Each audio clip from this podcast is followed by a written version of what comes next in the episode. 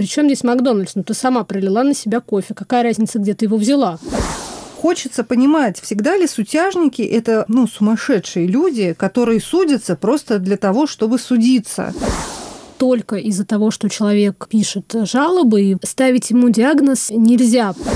Для человека это становится образом жизни. На одну жалобу ответили, нашлось что-то еще. Потом еще что-то, еще что-то, еще что-то в общей массе граждан никогда не было и никогда не будет стремления писать жалобы и идти в суд и добиваться какого-то результата. Но, насколько я понимаю, в российском законодательстве есть такое понятие, как злоупотребление правом тоже. Если человек ходит в суд ради самого суда, ради вот всей этой обрядности, э, там, встать, суд идет, если ему не важен результат, а важен сам процесс, то он, безусловно, сутяжник. Привет, это подкаст «Человек имеет право». Его ведем я, Марьяна Тарачешникова. И я, Наталья Джампаладова. Привет.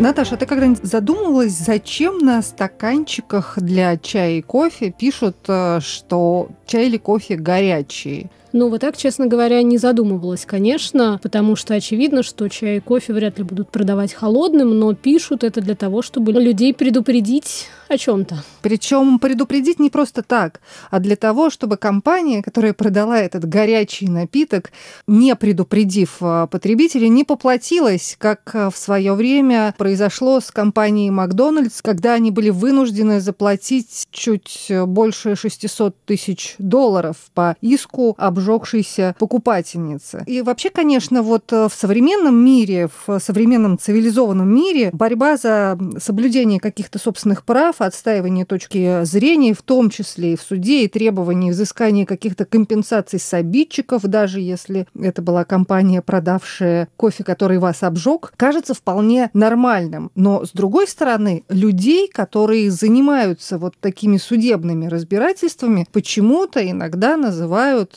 обидным достаточно словом сутяжники, а еще есть более страшное слово квирулянт. Да, это слово я выучила вот только сейчас, это новая для меня информация. Но давай разбираться в том, кто такие сутяжники, кто такие кверулянты, и действительно ли они помогают делать мир лучше, или наоборот, они как такие надоедливые мухи постоянно жужжат вокруг судов и чего-то требуют. И, в принципе, психически не очень здоровые люди. А помогут нам в этом адвокат Анна Ставицкая из Москвы, адвокат Валерий Уткин из Самары, психиатр, научный журналист, член экспертного совета фонда «Альцерус» Виктор Лебедев и руководитель общественной организации «Сутяжник», которая признана Минюстом иностранным агентом Сергей Беляев.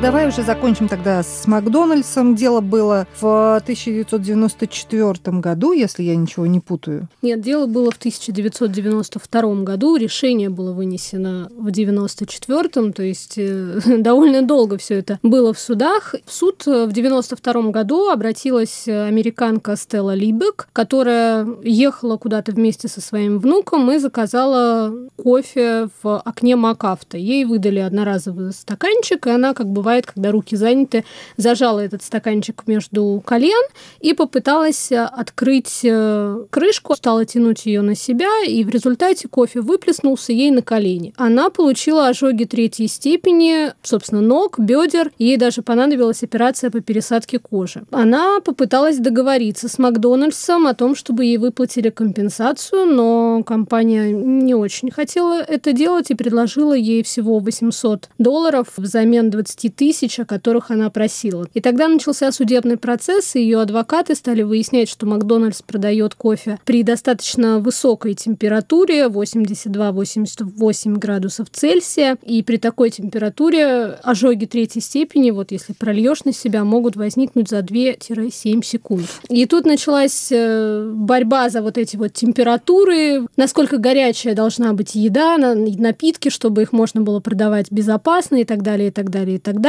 Что примечательно, мне кажется, здесь еще, это дело рассматривал суд присяжных. И он постановил, что компания Макдональдс ответственна за инцидент на 80%, а сама женщина на 20%. Надо сказать, это меня очень удивило, потому что, когда я прочитала фабулу, первая мысль, которая у меня была, ну, как бы, а при чем здесь Макдональдс? Ну, ты сама пролила на себя кофе. Какая разница, где ты его взяла? Вообще, на минутку ты уже взрослая женщина. Ей было 79 лет в то время. Уже, наверное, нужно иметь какой-то жизненный опыт для того, чтобы понимать, что, наверное, кофе может быть горячим. Тем не менее, насколько я понимаю, суд согласился с доводами как раз со Стеллой Либик и юристов, представлявших ее интересы. И в первую очередь не из-за того, что была какая-то невероятно высокая температура напитка, а из-за того, что продавец не предупредил покупателя об опасности горячего кофе. И сначала взыскали в ее пользу компенсацию в 3 миллиона долларов, потом была серия обжалований, и в итоге сумма сократилась до 640 тысяч. Да, при этом мне попадалась еще такая ремарка при описании этого случая, что все-таки предупреждение о том, что кофе горячий, было на стаканчике, но оно, по мнению присяжных у суда, было недостаточно заметным. В Великобритании еще в 2002 году тоже была попытка собрать деньги с Макдональдса за горячие напитки. Там был групповой иск, сразу 36 заявителей. Большая часть из них это были дети в возрасте до 5 лет, ну, точнее, родители выступали в интересах своих детей. Но тогда, спустя неделю слушаний, судья заявил, что клиенты Макдональдс просто не стали бы покупать чай и кофе, если бы они подавались при температуре температуре, исключающей возможность ожога. И этот иск отклонил. Впрочем, на самом деле вот эти истории, связанные с каким-то ущербом здоровью, ну, из-за того, что кто-то обжегся или поскользнулся на ступеньках торгового центра, это, в принципе, нормально, и таких жалоб в судах не очень много. В судах бывает довольно много обращений от разгневанных граждан, ищущих справедливости в борьбе с коммунальными службами, чиновниками, иногда работодателями. И часто вот именно этих людей называют сутяжниками. Хочется понимать, всегда ли сутяжники это ну, сумасшедшие люди, которые судятся просто для того, чтобы судиться. Или э, среди них часто попадаются те, кто действительно, ну, что называется, топит э, за справедливость. В любом случае, насколько я понимаю, большинство адвокатов и профессиональных э, юристов стараются избежать контактов с утяжниками, вот как, например, Анна Ставицкая. Нужно смотреть на самого человека, потому что есть человек, который реально отстаивает свои права, и он просто вот так закусился, и понятно, что он жалуется и жалуется, но у него какие-то обоснованные жалобы. А есть э, такие, которые, ну, видно, что с приветом. Я как-то э, очень сразу понимаю вот этих психических людей, просто с ними не имею дела. Но просто с ними очень сложно. У них нет никакой логики. Они просто жалуются везде и жалуются. Вот и адвокат Валерий Уткин э, тоже считает, что сутяжник – это тот человек, который ходит в суд ради самого суда, ради процесса. Встать! Суд идет!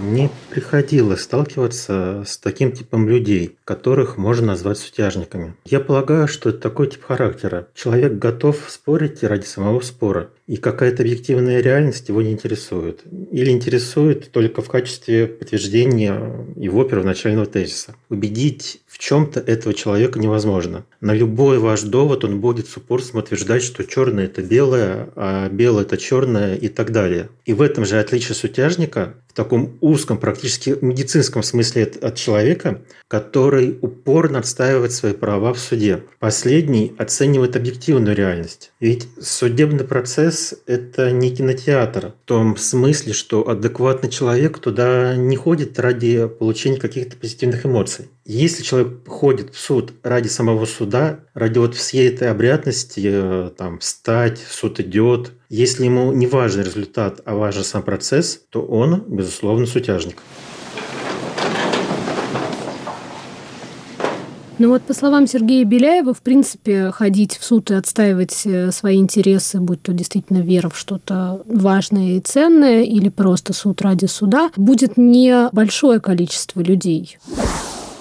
В общей массе граждан никогда не было и никогда не будет стремления писать жалобы и идти в суд и добиваться какого-то результата. Ведь это качество характера, качество физического лица, который готов жертвовать временем, жертвовать репутацией. Все, что может принести человек в жертву, сражаясь с заведомо сильным противником, таких людей очень мало. Выживают в человеческом сообществе те, кто приспосабливаются лучше к сложившейся ситуации. Поэтому надеяться на то, что все граждане завтра воспользуются каким-то инструментом, это иллюзия, что ли, в том смысле, что никогда этого не будет. И не, они в этом не виноваты они взвешивают все за и против, приходят к выводу, ну да, меня сегодня здесь обманули, здесь меня оскорбили, здесь незаконно там что-нибудь там сделали и так далее. Но если я начну сопротивляться, нет шансов того, что я восстановлю свои права.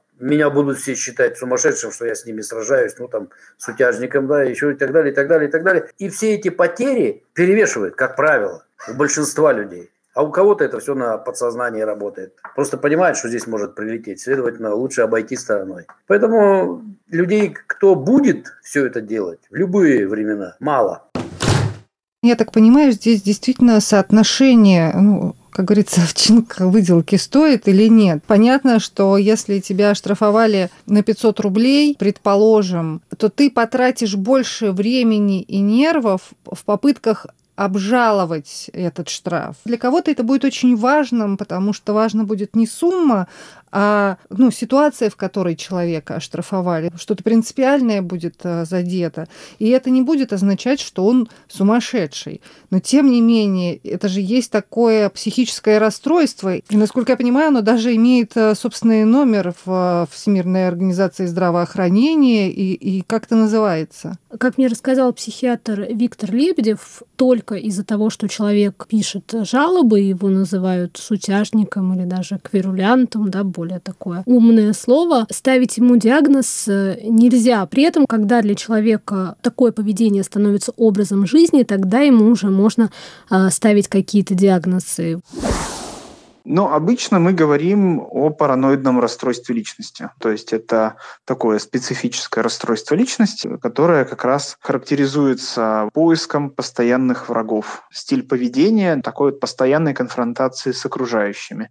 Везде враги, везде все виноваты, везде, значит, пытаются испортить человеку жизнь, и он пытается восстановить вот эту справедливость. Справедливость, как правило, в этом случае касается исключительно его. Это он поражен в правах, правах, это он несчастный, и мы должны, значит, всем миром собраться и, наконец-то, защитить его. То есть он очень часто при этом расстройстве. Есть идеи, которые касаются там, справедливости, правильного устройства мира справедливого, но справедливость это, в общем-то, заканчивается на этом самом человеке, а не на всем мире. Для человека это становится образом жизни. На одну жалобу ответили, нашлось что-то еще. Потом еще что-то, еще что-то, еще что-то. И он, в общем, разматывает всю эту машину по восстановлению справедливости, да, опять же, в своем видении справедливости. Настолько это это все серьезно захватывает его, что он э, не может успокоиться. То есть это становится центром его жизни. Все вот это вот восстановление там справедливости точно так же касается и отношений с другими людьми. Дело не просто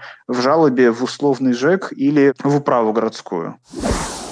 И еще один диагноз, который, насколько я понимаю, не включен в перечень официальных диагнозов, но который тоже встречается в интернетах при упоминании сутяжников, это сутяжный бред. И вот как э, Виктор Лебедев описывает, что это такое, чем это отличается вот от этого параноидного расстройства личности. Сутяжный бред, то есть когда человек по бредовым мотивам, то есть он, например, считает, что значит, соседи провели там, к нему радио там, или что-нибудь такое, там на него воздействуют какими-то лучами, еще чего-то, его там травят специальным порошком, он начинает писать везде жалобы, чтобы с этим разобрались. Бредовое поведение. В его основе лежит какая-то бредовая идея, да, в частности, вот здесь вот бред ущерба. Когда мы говорим про именно сутяжничество, да, и кверлянство, вот эти вот жалобы, когда пишутся, мы все-таки говорим, наверное, чаще про сверхценные идеи. То есть это не так, не такой грубый отрыв от реальности, как бред. В принципе, даже наличие диагноза психического расстройства у человека не означает, что он не прав в своих притязаниях. Вы слушаете подкаст «Человек имеет право». Продолжим после короткого объявления. Привет, я журналист «Радио Свобода» Александр Гостев, который побывал почти в 70 странах. Там везде и всегда происходят интереснейшие события, влияющие и на нас с вами. Как именно? Об этом подкаст «Атлас мира». Я делаю его вместе с моим коллегой Ярославом Шимовым, знатоком Европы. Слушайте и подписывайтесь в агрегаторах подкастов в Apple, Google, Spotify и в других приложениях. Это подкаст «Человек имеет право». Его ведем я, Марьяна Тарачешникова. И я, Наталья Джампаладова. И сегодня мы разбираемся в том, кто такие сутяжники, кверулянты, насколько полезно для себя и общества ходить в суд и жаловаться по любому поводу. И зачем на коробке для замороженной пиццы пишут «после разогревания еда будет горячей». Давай все-таки вернемся к разговору э, непосредственно о сутяжниках, потому что, насколько я понимаю, многие из них, во всяком случае, в Соединенных Штатах Америки, довольно неплохо овладели азами судопроизводства. И более того, для некоторых это становится, ну, прямо стратегией, способом заработать. Ну, во всяком случае, до недавнего времени самым известным сутяжником Америки и мировым рекордсменом по числу жалоб в суды называли Ральфа Черла, который чуть ли еще не с 70-х годов начал судиться со всевозможными учреждениями, какими-то а, торговыми предприятиями. Можно найти в Гугле статью за 4 марта 1975 года газеты The St. Petersburg Times. Довольно большая статья о вот этом Ральфе Черли, Библия, озаглавленная «Учитесь у мастера жалоб, как одолеть систему». Его тогда он за год заработал 7,5 тысяч долларов по расценкам 1975 года. Это, в общем, было очень даже неплохо. Но он так и продолжал судиться, и вместе с тем еще и писал всякие книги там о личностном росте, и, в общем, был довольно успешным, не похожим на человека оторванного от реальности и чокнутого. Хотя вот последняя его судебная тяжба, о которой упоминалась писалось в прессе. В 2012 году он судился со своей бывшей э, возлюбленной. Ему на тот момент было 83 года, ей 73, и он, значит, судился из-за того, что она его выгнала из э, ее квартиры, отказалась с ним вместе жить. Вот. Мне не удалось найти, чем закончился этот судебный процесс, но, насколько я понимаю, Ральф Черрелл жив вполне и бодрствует до сих пор, и еще какие-то книги издает. Может быть, даже с кем-то судится. Опять же, я знаю, что он уже перестал быть мировым рекордсменом, и в книге рекордов Гиннесса теперь другая фамилия. Да, в книге рекордов Гиннесса теперь фамилия Джонатан Ли Ричардс, американский бывший заключенный, который с 2006 года подал более 2600 исков в американские суды.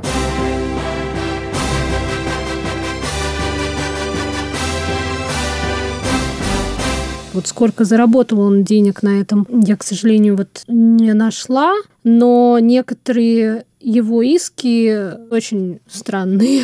Он подавал иски против бывшего президента США Джорджа Буша и против Стива Джобса, и против создателей игры GTA, которых он обвинял в том, что они якобы из-за них он попал в тюрьму. В иске вот против Буша с ответчиками были названы даже не то чтобы люди, а просто какие-то концепции, которые не могут быть ответчиками в суде. Он называл Платона, Нострадамуса, мемориал Линкольну, Эйфелеву башню. Но его иски принимают? Ну, какие-то принимают, какие-то не принимают. И он даже подал иск против книги рекордов Гиннесса, когда узнал, что они включили туда его как э, человека, который подал больше всего исков. Сюрприз. Да, но вообще, честно говоря, прочитав содержание его исков, я не знаю, делали в издержках перевода или в том, что я не совсем понимаю американские реалии, мне они показались, ну, немножечко странными, потому что вот, например, в иске против Стива Джобса он обвинял Стива Джобса в том, что тот якобы нанял О'Джей Симпсона, американский футболист, которого обвиняли в убийстве жены. Джобс нанял его в э, качестве киллера. Зачем? Почему? Не очень понятно, там надо уходить в дебри, но ознакомившись с этим, я загуглила, не поставили ли Джонатану Ли Ричардсу какой-нибудь диагноз но мне не удалось найти такой информации. Думаю, что врачи опасаются, потому что предполагают, что Он им, их засудят. Да, им придется влезть в эти судебные разбирательства. При этом, кстати, в Соединенных Штатах все-таки вот людей, которые заваливают суды разными исками, вот именно кверулянтов, вот если дословно переводить термин, который используют в юридическом поле штатов, это обременяющие и раздражающие тяжбы, вот людей, которые этим занимаются, за ними как бы есть некоторый надзор, в частности, в штате Калифорния, если человек был заподозрен вот в этой вот обременительной тяжбе, в кверулянстве, то за ним устанавливают наблюдение в течение семи лет. И если его поведение не меняется, если он продолжает жаловаться и показывает такие же паттерны поведения в других сферах жизни, то тогда этого человека признают кверулянтом, сутяжником, ему предлагают лечение, и на всех его исках, которые он подает в суд, ставится штамп, что он официально признанный кверулянт. По словам адвоката Валерия Уткина, в принципе, любого судебного юриста можно в некотором смысле назвать э, сутяжником, ну, сутяжником в кавычках.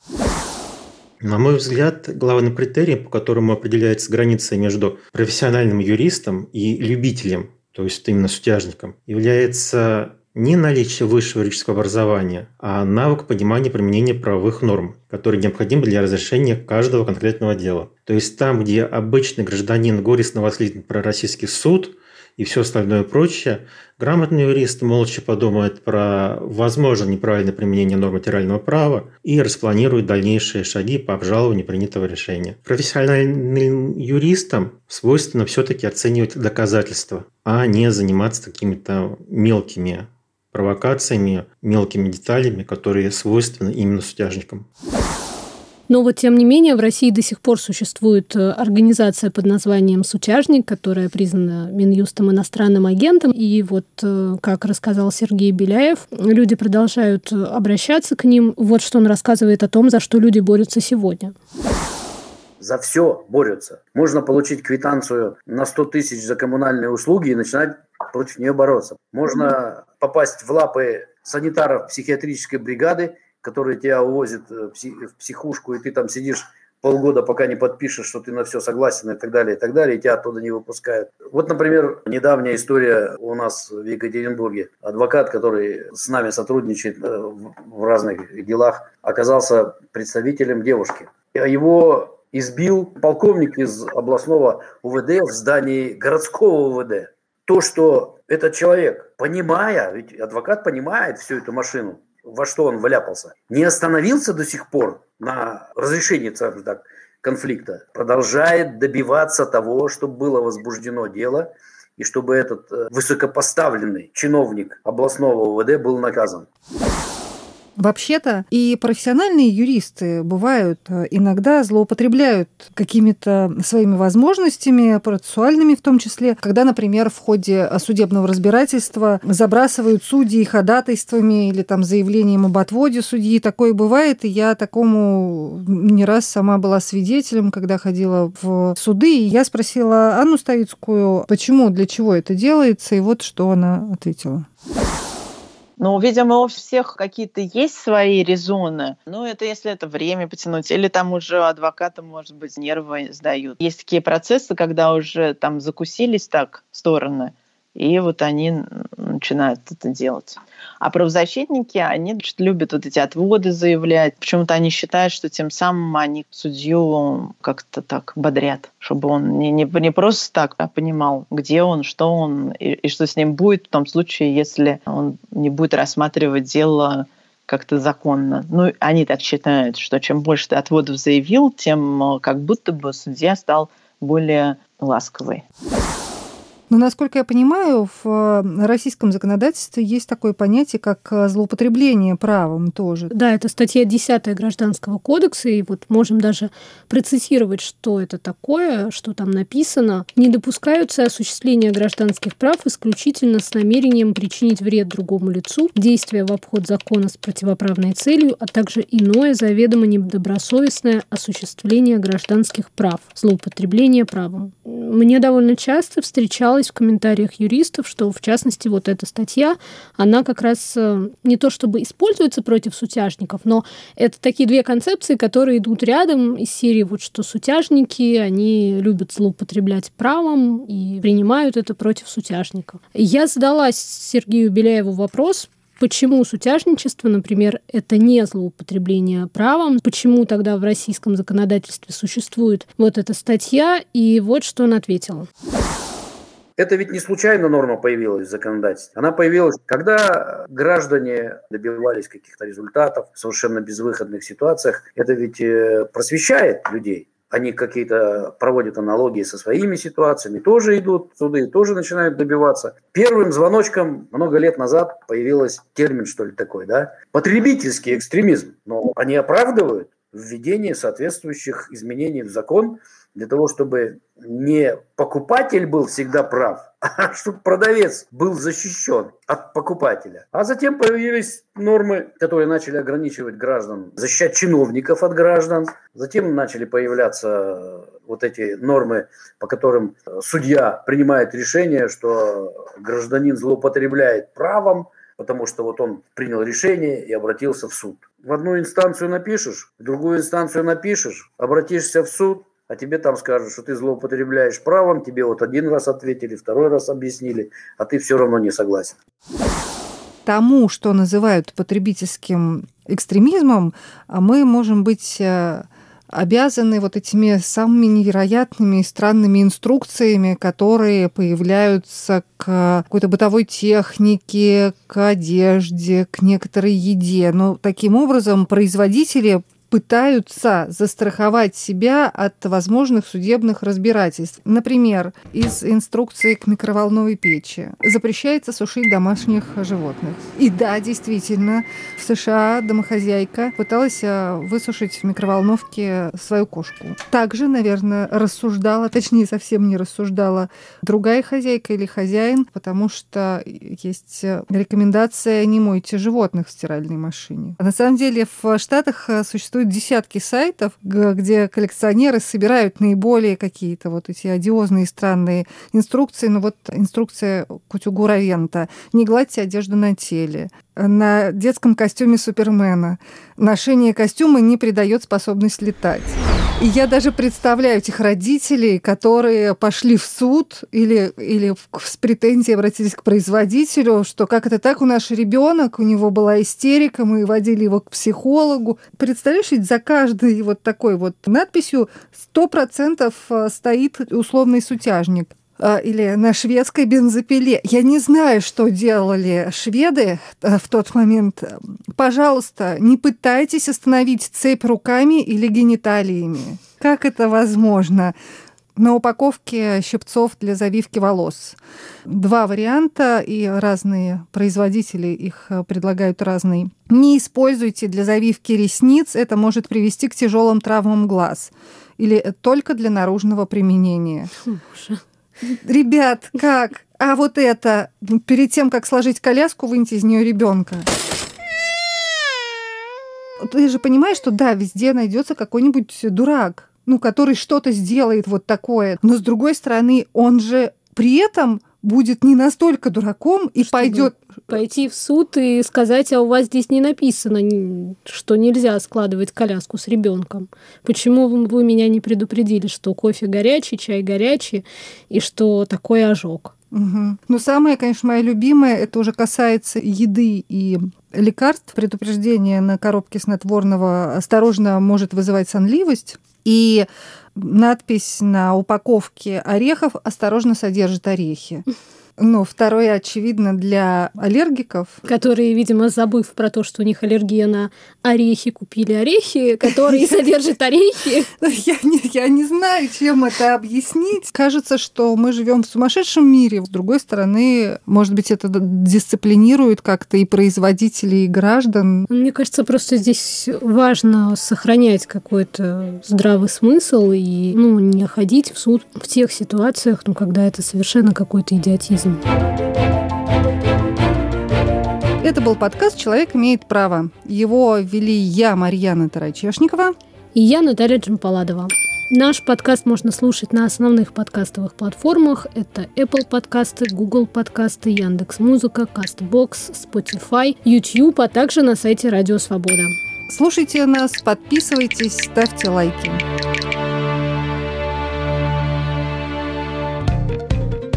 Самые интересные дискуссии из соцсетей. Подкаст «Цитаты свободы». Каждый понедельник и четверг я, Аля Пономарева, пересказываю вам самые важные дискуссии, чтобы вы могли не тратить время на чтение Фейсбука и просмотра Ютуба.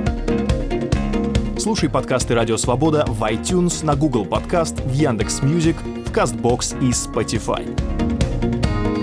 Подкасты «Радио Свобода».